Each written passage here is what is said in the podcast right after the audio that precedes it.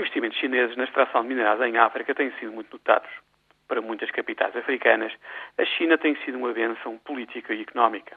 Uma das contrapartidas pela extração de recursos tem sido a construção de infraestruturas essenciais para estes países.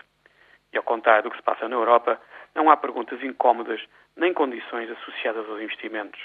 Vista de longe, Pequim e os seus braços empresariais conseguem ser poderosos, influentes e populares em África. No terreno, as coisas são um pouco diferentes. As relações laborais em alguns locais deixam bastante a desejar.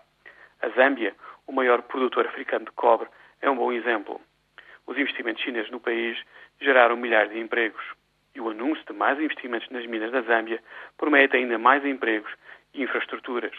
O problema é que as empresas chinesas detestam os sindicatos da Zâmbia e recorrem muitas vezes à violência para resolver disputas salariais. Em outubro, dois chineses de uma mina dispararam contra um grupo de mineiros furiosos.